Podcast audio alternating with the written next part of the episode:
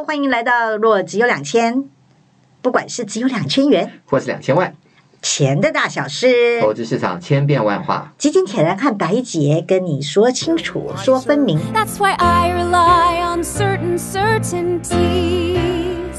Yes, some things never change, like the feel of your hand in mine.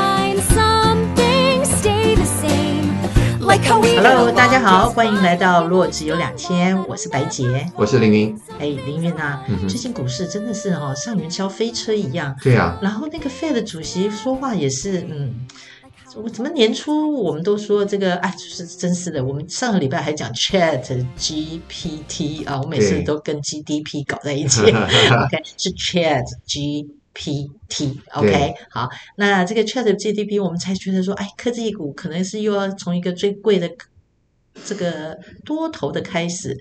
可是怎么哎，最近又有点下跌了。这美股哦，一下又像吃了泻药一样，又跌下来了。对，哎，可以帮我们分析一下吗？好，那这回哎，台股当然我们上个礼拜聊聊过了，因为股神巴菲特把台积电一时给卖掉了哈，对，所以我们的股民有点伤心了。结果大家又去追了另外一档股票，是？难道是因为解封了，大家可以出门？这个星宇航空也是像坐云霄飞车，那根本是直升机，好不好？直接往上去的，啊、哎，是啊。哎，来，你你可以帮我们分析一下吗？这到底是怎么回事？作为一个投资人，我看到那些股票这样子飙涨的时候，心好动哦。可是我的股、啊、股股票型基金好像也都没这么的振奋人心。当然有啦有啦，其实今年以来好像很多的股票基金啊，也是表现的非常好啊，台股的啦，或是科技股，其实都有两三成，哎，应该三成还不至于啦，可是两成一定有的啦，哈，的的表现。好了，那你可不可以跟我们讲一下，到了这个时节，这个农历年元月已经快已经结束了吧？嗯哼，快结束了哈，对不对？然后我们就都回归正常了，嗯哼，然后 Fed 好像看起来还是欲罢不能的样子。嗯那我们到底要怎么办呢？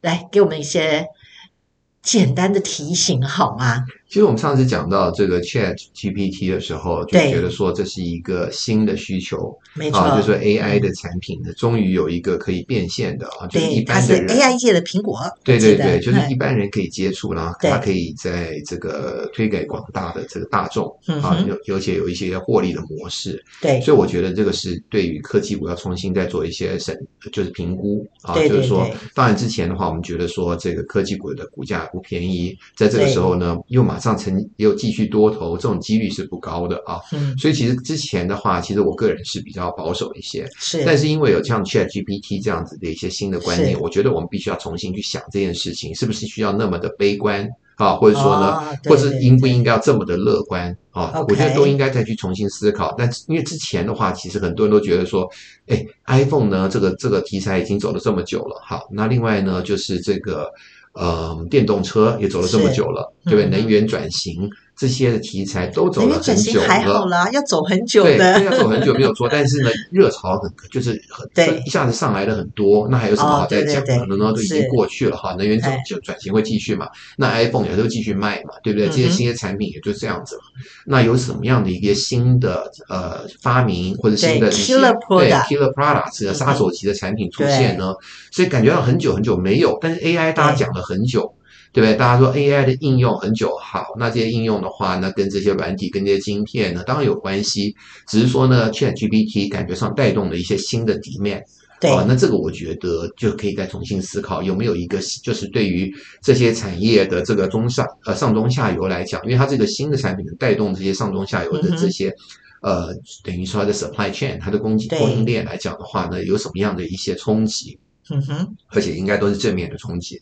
这样的话呢，也许对于科技就不需要那么的悲观啊。就是说，因为即使是涨上来了，大家就还是不应该。我之前是认为不应该去追，呃，甚至于应该去做做一些解码。那但是呢，如果说因为有了一个新的一些发明或是一些新的一些呃产品出现的话，那是不是有可能我们对于这个科技股也不需要过于悲观啊？也不需要就是说你减码是该还是该减码，但是呢，你应该想想看是该减什么。啊，你如果说科技股里面的，你是应该要去减这些呃这些应用吗？或者说你应该去减这些软体或者硬体，然后类似像这样子，那当然这跟做股票比较有关系。但是对对于基金的这个布局来讲的话，对于整体的科技基金来讲的话，你是应该要加码是减码，或者说你应该不需要减到那么多，类似像这样，我觉得我是这样认为了。嗯哼，对，了解了解。是那可是最近几天好像 Fed 的态度又很不一样了，是好像就把元月的那个兴奋的情绪好像有点浇熄掉了，是不是？是对，嗯、就是说现在的应该说我们看到就是说呃，以失业率来讲的话呢，真的是已经快要到了新低点了哦。就是说，实际上美国的就业市场来讲的话，看起来还蛮热，虽然说很多的科技公司现在在裁员。对，好、哦，所以说我觉得很感感觉像是呃不不一样的这种两样情。就在科技业来讲的话呢，这边开始冷下来了，但是在服务业上面来讲的话，还是蛮热的。好、嗯哦，那另外就是说呢，我们可以看到就是说很多的这个薪水的这个的提升还是在继续下去。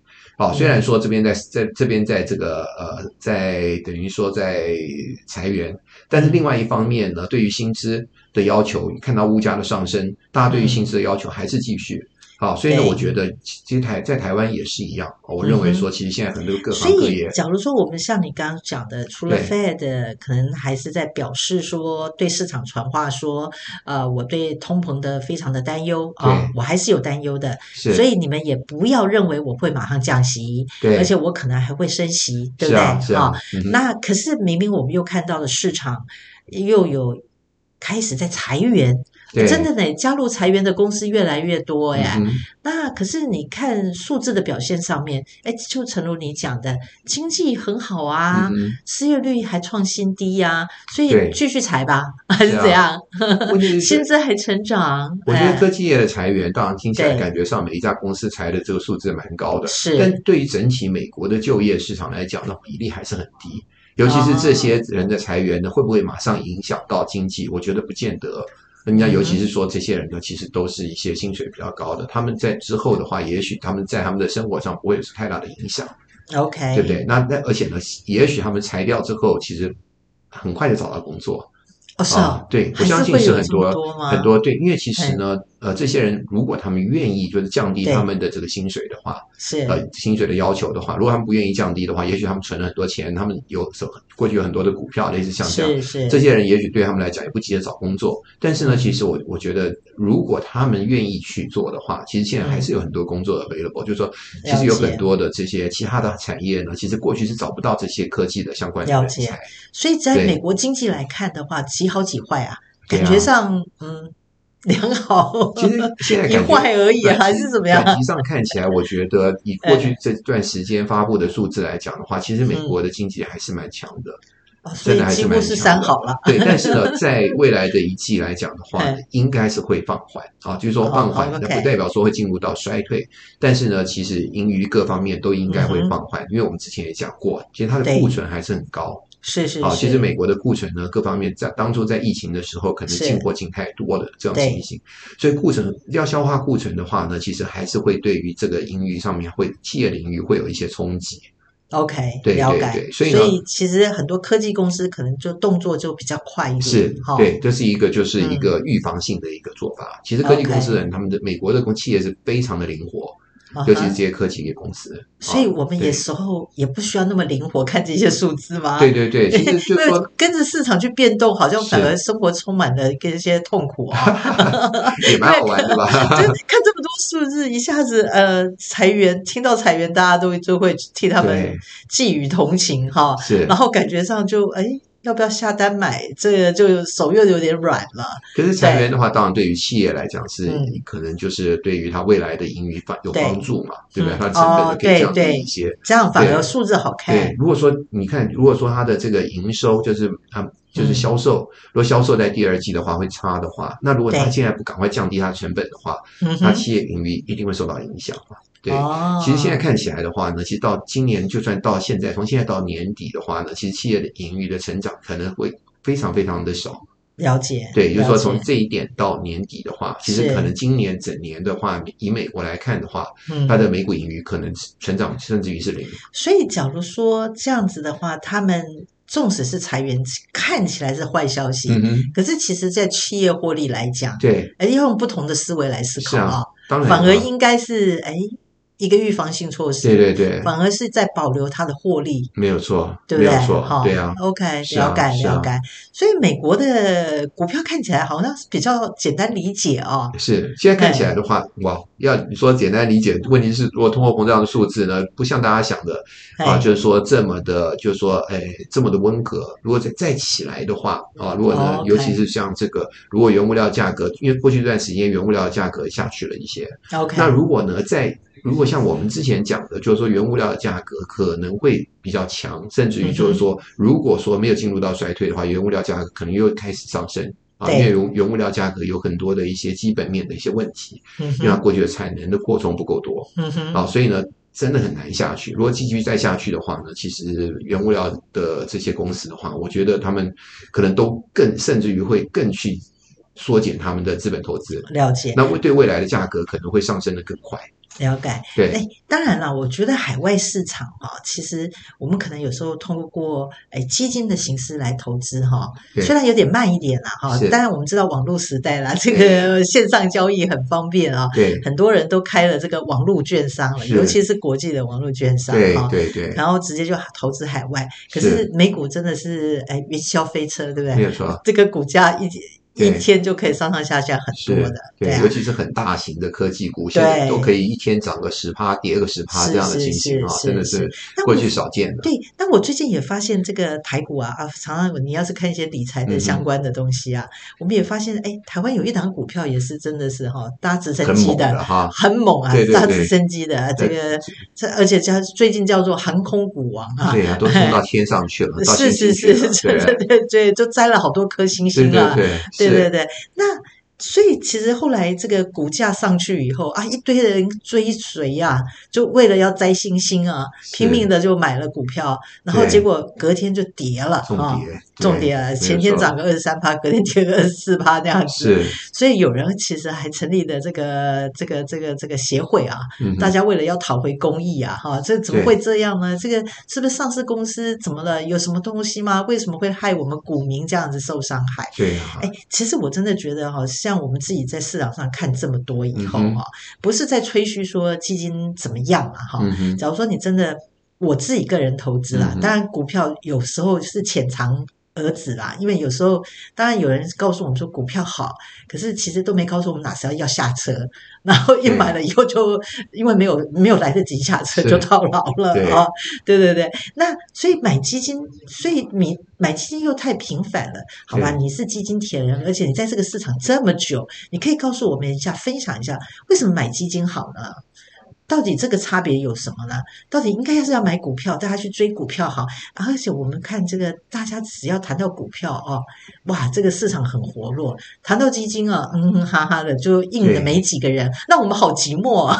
其实我就要举个例子啊，今天中午呢，我才跟我的同事啊，年轻的同事啊，在三十。年轻人怎么看呢？对，那年轻人同事呢，出去吃饭，然后呢在聊天啊，然后我都谈到了我们之前都，我我们同事喜欢。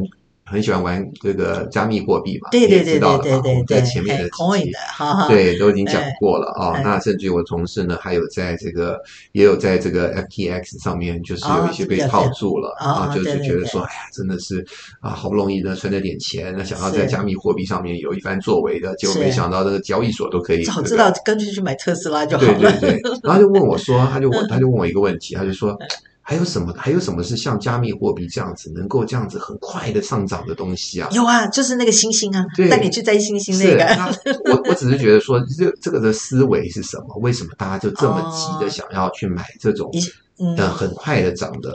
那我们的年轻的朋友们是不是都想要这很快的致富，一夜致富？那你觉得说自己可以找到一些？对这个问题哦，我也曾经请教过，比我年纪差不多再小个一轮两轮的人。对对对。然后他们的回应就是说。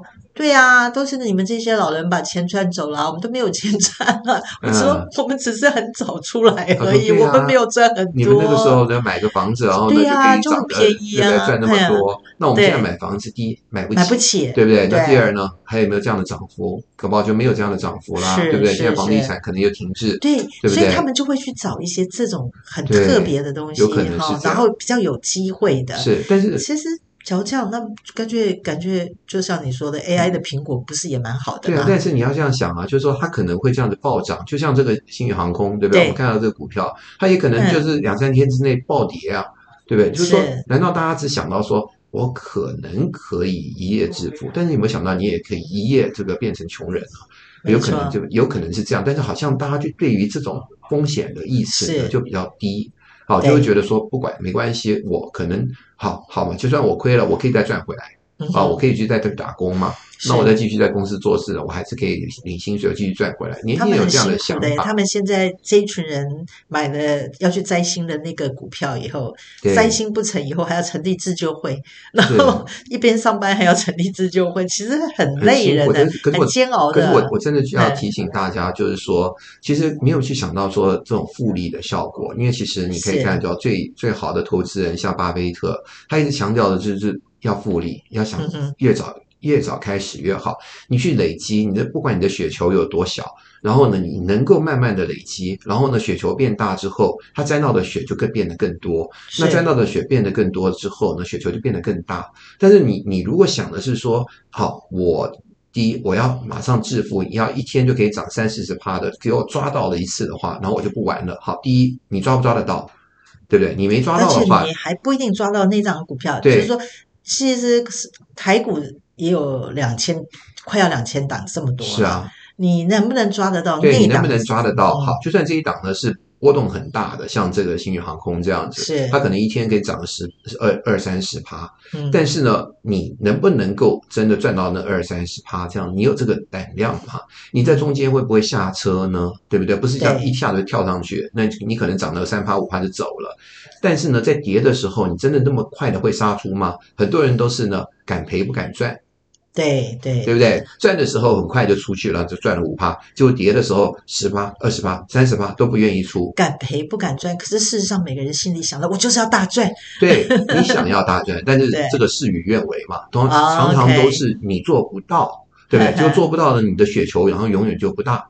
然后呢，你就白白的浪费了十年、二十年，你可以复利的时机会。对，我觉得这个真的是一个大家都忘记的事情，觉得自己都有这个把握去做赚到这样的钱。其实我觉得大家都是想要。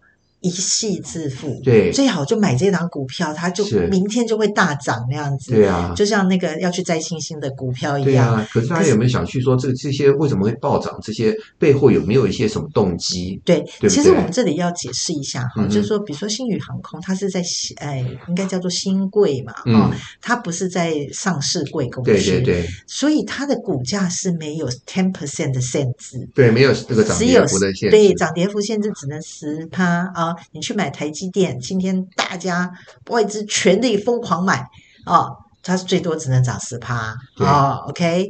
那至于新贵像星宇航空这种的话，哈、嗯，其实是没有涨跌幅限制的，所以它涨跌幅非常非常大的，跟美股一样，就是坐云霄飞车的。对，而且我觉得大家还是要去看看其他的国家，嗯、不要只是我们闷在头在台湾，只看到台湾的这个股票，然后看到我们的航空公司的股票涨了那么多，因为这个解封的关系，所以呢，对。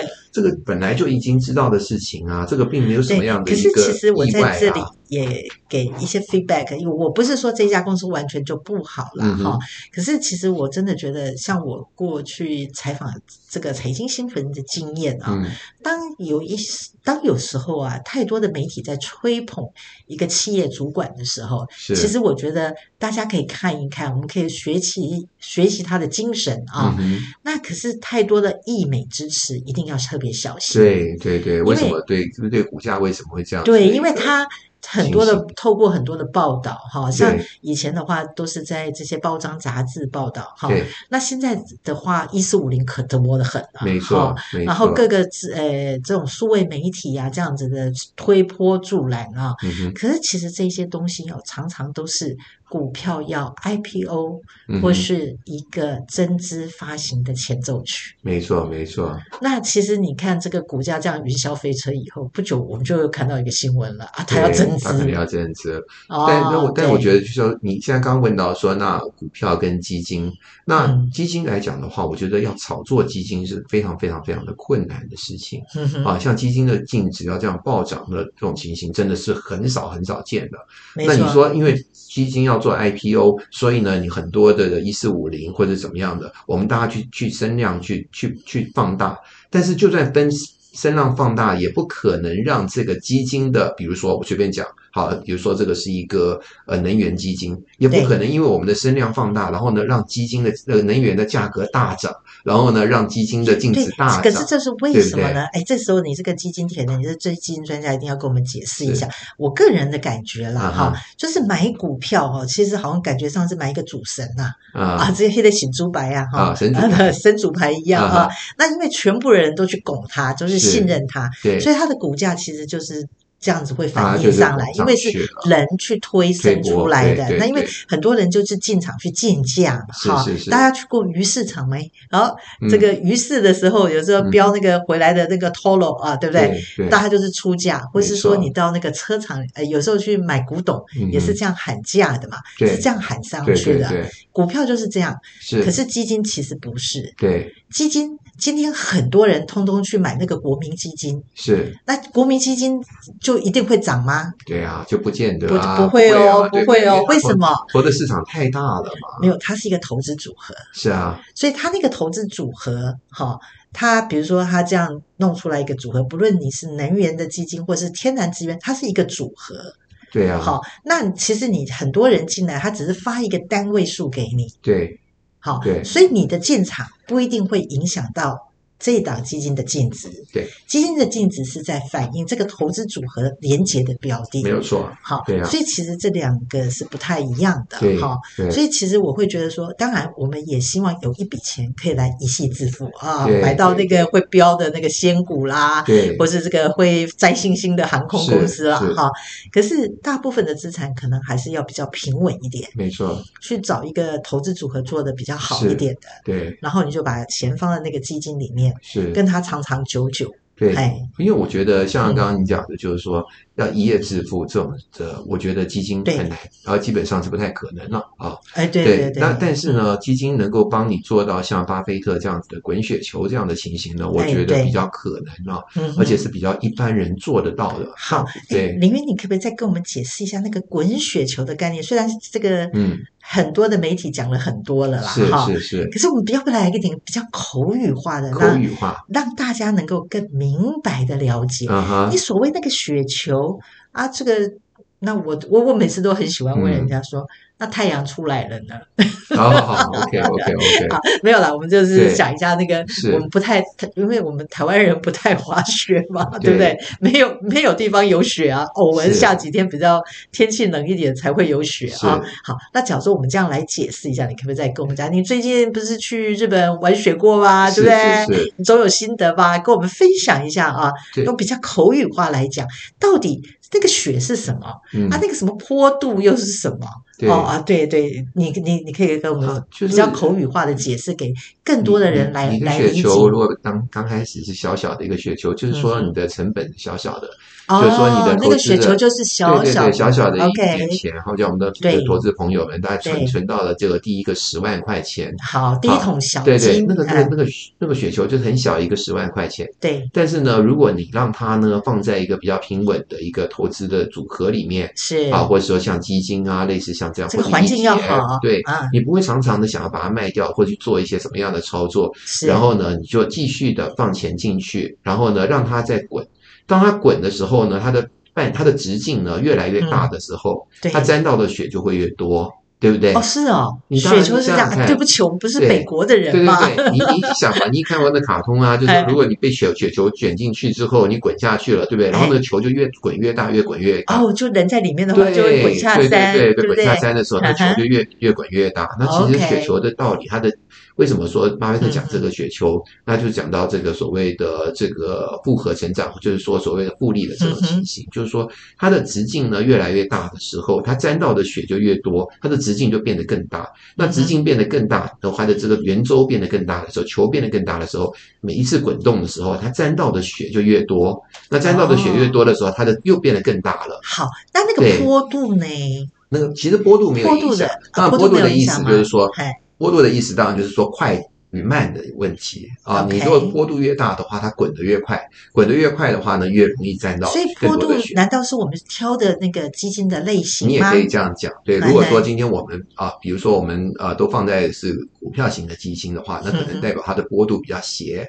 嗯那它就滚得很快，它就会，它就可能会这个这个呃沾到的血就更多。是，但是呢，不要忘了，就是这个波度越快的时候，你能够你会不怕吗？你会不会刹车了？你你除了刹车以外，还会 crash。对，你有可能 crash 了，对，你可能碰到了一个啊，有可能碰到了中间有石头或者凸起的地方，你可能 跳起来了。是，那我们这样讲好，那这个雪球会不会掉下来的时候就碎掉了？类似像这样子。哦，好，我我们这样比喻就是说，你能够承受得了它这样子的一个颠簸的情形吗？嗯，啊。你能够继续的 hold 下去，能够真的 hold 得住，让他雪球继续去沾雪吗？对对对，啊，类似像这样，所以我觉得就是说它的速度太快的时候，大家也会怕。嗯哼，啊，那我们当然就是要找到那个坡度是你适合的。啊，那你太慢的话，哇，那个沾的沾的雪的速度也很慢。啊，那时间都过去了，你结果呢没有你的复利的效果有限。啊，比如说你放在定存里面，甚至于你都被这通货膨胀吃掉了。嗯、啊，那你怎么就会有？怎么会有沾到？你沾到的血马上就掉下来了，沾到的血又掉下来了，那你的雪球就永远是这么小的。好，所以呢，你真的是，比如说我们这样讲哈，你的波度是不是应该每年呢，啊，成长个五趴？那五趴的话，减掉通货膨胀，假设长期通货膨胀是两趴，你每年你的雪球可以成长呃大，每年比前一年大个三趴。哦，这就是复利的概念，对对对，对，那雪球就一直啊大一点的时候，它沾的雪就多一些，那越大的球沾到的雪就越多，就是利滚利。对对，就滚啊，所以我觉得就是一个这样的一个概念，就是说大家去想想看。对吧？你希不希望就是说你的雪球变大？那你要就是要需要时间啊，去让你去沾这些雪。但是呢，你在沾雪的过程当中，是不是你是不是能够承受得起？你会不会做得下去？啊，做不下去的话，讲再多也没有用啊。就像我们上一次讲的这个呃摩根的 Direct，对不对？摩根 Direct 很好的一件事情就是它的把它的管理费降低。对，对不对？管理费，假设我们这样讲，数位级别，对对对，数位级别，它一降低的话呢，你的绩效就上升了。没错，对不对？那你长期的话，每年呢，你每年的绩效上升呢，比如说零点六趴，对不对？我们上次有讲过，它有的甚至于更多。你每年这样上升零点六趴，你长期下来的话呢，就是非常可观的，你就沾到的血比别人更多，是，对不对？你的雪球就比别人大一些。那别人的话，可能呢，因为要扣掉费用，所以他的雪，他的球就比你小。你的球比人家大一点的时候呢，你的球沾到的这个雪就会更多。所以呢，其实就是这样的一个概念。对，那那个它的坡度，还有它整个环境，当然不要去打找找找到是那个撒哈拉沙漠了。到了撒哈拉沙漠，当然完全血就融光光了啊。那当然就是有一个好的基金公司，对对，然后有好的基金管理人员，是啊，把这些市场上可能有突出物，对啊，帮你排除，是，然后你的财富就可以慢慢的这样利滚利啊。对，一个十万块放进去，是，一年成长个五趴啊，假如是这样五趴六趴，对不对？股票。可能是稍微多一点，没错。对，那尽量把这个下跌的风险给减低，没错。好，所以利滚利啊，本金十万块，再加上哎一年五趴这样子一直下去，滚下去，每一年增加增加一点，然后你的球其实长期下来的话，能沾到的血就变得很多。嗯，我想我们这样解释，应该有更多人可以理解了。巴菲特到底在讲什么了吧？所谓巴菲特讲的这个雪球啊，对 对对，讲的这个雪球，因为他有一本书就叫雪球嘛，是是是。那为什么叫雪球呢？大家要去了解一下，对，它就是滚雪球的概念。对，对，所以其实我们今天就是跟大家就是分享一下，说，哎，今天基金的市场哈，对，哎，不是应该不是基金市场，今年的投资市场投资氛围又比较好了，对，啊，大家都想要这个兔月啊，就是希望能够大展宏图啊，对，那可是其实还是不要忘记了哈，这个利率啊，这个事情，还有通膨这个事情，还是 Fed 主席还有整个。委员们非常关切的问题，嗯。嗯、所以市场还是波动很大的。对，其实你看啊，就我们刚刚讲的，其实今年从现在到年底，嗯、假设他的这个公司赚的钱，对。啊，其实呢并不会变得比去年更好、嗯、啊。就是说呢，其实今年的成长呢，假设是零啊，对，就年初到年尾，是。今年的赚的钱跟去年是一样多的话，是，是。那为什么现在到年底的股价你会涨呢？哦，我觉得大家要去想，除了一个他们裁员，对对，开始来那你你报表好一点，变得更好。除了这个之外的话，那有什么道理会让股价涨得更多？当然还有一个就是说，哎，股价之前便宜，就是我们之前讲的本益比低，所以本益比可以往上升。是，可是重点是本益比本来就不低了。好，以美国来讲的话，其实美国现在大概这本益比大概十七倍。嗯，好，在历史上来看的话，十七倍都不算便宜了，对不对？它算是一个高点，比较高的位置。可是比较高的位置，可是很多投资人可能就会觉得还是相对便宜啊。相对指的是相对他们去年二零二零啊，二零二一来讲，二一的十一月嘛，对对对对，那个时候跌下来之前的那个，它还在留记忆还停留在那里。对，大家可能对于这个二零。呃，二零年的弹升哈，对不对？还有二一二零二一年还是那么的气势如虹嘛，只有到二零二二才这样整个 crash 下去。请大家那个就像电脑一样，上面有一个那个小勾勾，有没有？reset 吗？对，要 refresh 一下，好不好？refresh，不要再那个那个那个转圈圈的要 fresh 一下，一下，好，不要不要再再停留在那个时候的。所以这个常常要听我们的节目哦，凌云会给你最新鲜的一些这个 refresh，尤其是我们也在。对，我们也常常要 refresh，才不会被 Chat GTP 给取代了，对不对？对对 对。然后其实就是跟我们上回聊的一样，再回应一下哈，这个 Chat GPT 啊，嗯、也许给大家一种不同的视野。对，好，可能是，也可能不是。可是。大家都是要回去思考一下，这个是假如真的是一个最贵的多头的起点的话，对，好，到底有什么 killer product 出来了？对，有没有什么 killer product？这可能我们要对，其实多留意的。呃，企业的这个盈余，因为现在看起来盈余应该是今年成长的有限，对啊，那股价怎么成长嘛？大家想想看，对啊。那假如说在这样的状况之下的话，你买的基金啊，我们也提醒大家过了啊，我们的我们的这个 coach 啊，基金铁人已经跟大家分享了啊。呃，不要 all in 啊，不要 all in，对，然后你的可能调整一下你的投资组合，没错没错，对，这个这个很重要。甚至现在已经呃涨了一波嘛，虽然最近你心里会比较舒服一点，对，虽然这几天有一些修正，但是呢，也也比你当初的低哦，去年的低点来讲的话，已经涨了很多了。是，那这个时候真的就是适度的做一些调节。对，然后再来我们要跟大家分享，就是说真的啦，去年跌很深啊，市场满地都是鸡蛋水饺股啊，不是所有的鸡蛋水饺都可以起来。捡起来了啊啊！对对，可是金融说蛋都有啊，是啊，炒作，炒作，不知道谁把鸡蛋扣起来了。对，一定中间商有人抠了，对不对？其实就跟股票市场一样，对，好，就我们不论哪，当然我们也希望台湾有更多好的公司啊，当然国际也有很多很好的股票。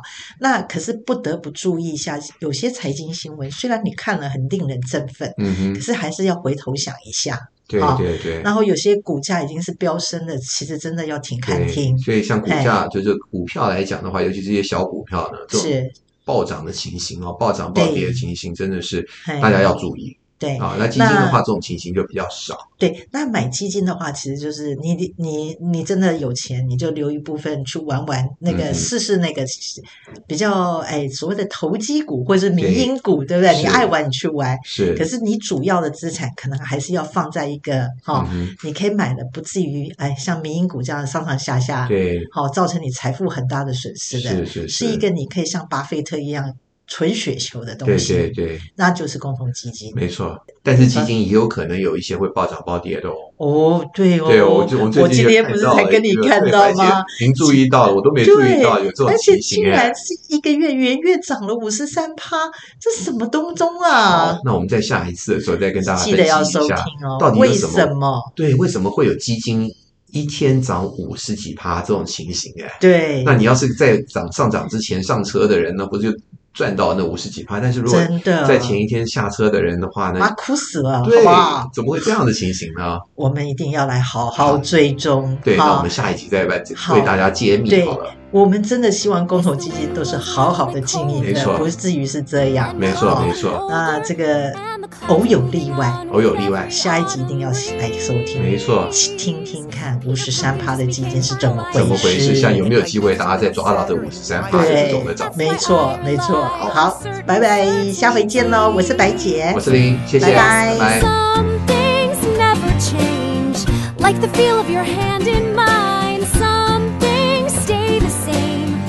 how we get along just fine Like an old stone wall that'll never fall fall. Some things are always true.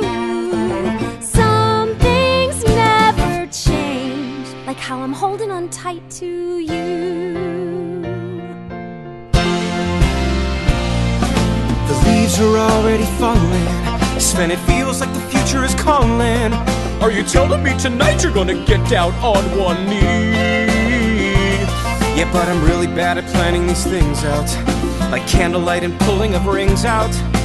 Maybe you should leave all the romantic stuff to me. Yeah, some things never change. Like the love that I feel for her. Some things stay the same. Like how reindeers are easier. But if I commit and I go for it, I'll know what to say and do, right? Some things never change. Sven, the pressure is all on you.